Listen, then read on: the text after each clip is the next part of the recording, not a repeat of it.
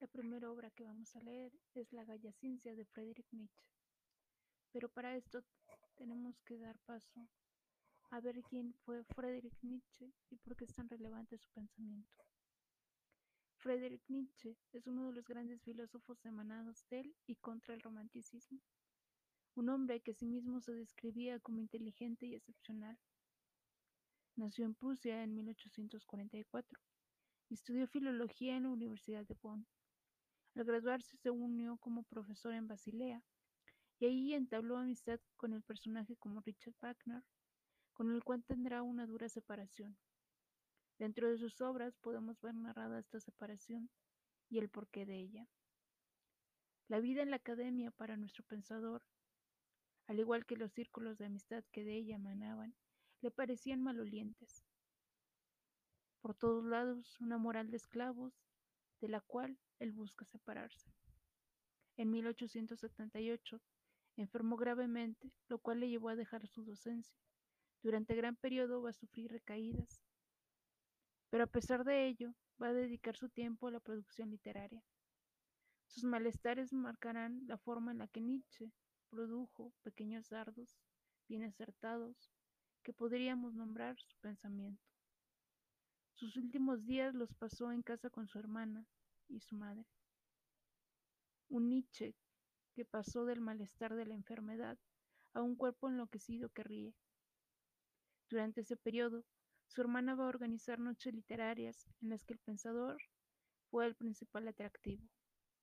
Sin embargo, dentro de la risa de Nietzsche se cree vislumbrar una gran lucidez en momentos. Un hombre superior que hace suyo el dolor y vierte su saber en que se deja envenenar con su palabra.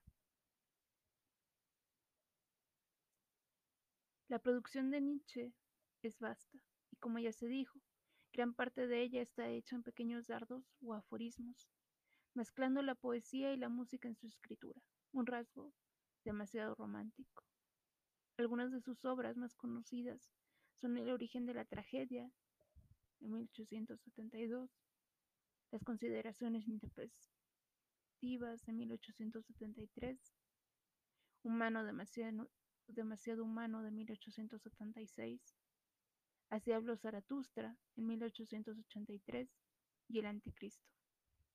Sin embargo, aquí nos abocaremos a una de sus obras, como ya se dijo, La Galla Ciencia, la cual también fue conocida como Ciencia Jovial. Esta es una obra emanada en la luz evocada en Júpiter pero también en las fiestas celebradas a Saturno. En palabras del mismo autor, es la celebración del espíritu que ha resistido una larga y terrible presión. Es el regocijo de ver un nuevo mañana.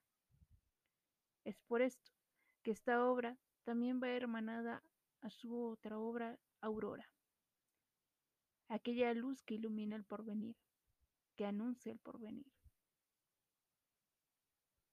Sin embargo, la mejor forma de presentar la ciencia jovial es trayendo a cuento las palabras del propio Nietzsche al recibir el manuscrito.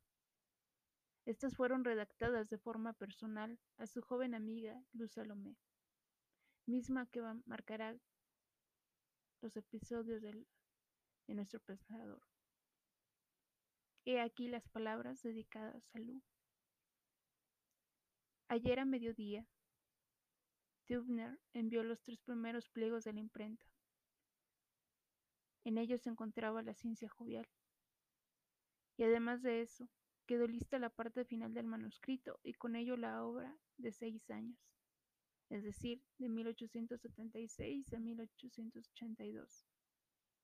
Toda mi espiritualidad libre. Oh, qué años, qué tormentos de todo tipo, qué aislamiento y fastidio de la vida.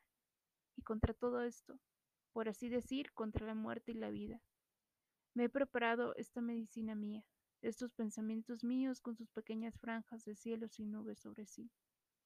Oh, querida amiga, cada vez que me estremezco y conmuevo, y no sé cómo esto pudo resultar, la autocompasión y el sentimiento de victoria me colman por completo, pues es una victoria, y una total, pues incluso mi salud del cuerpo se ha hecho presente de nuevo, y no sé de dónde, y todos me dicen que me veo más joven que nunca. El cielo me proteja de disparates. Hasta aquí las palabras de Nietzsche.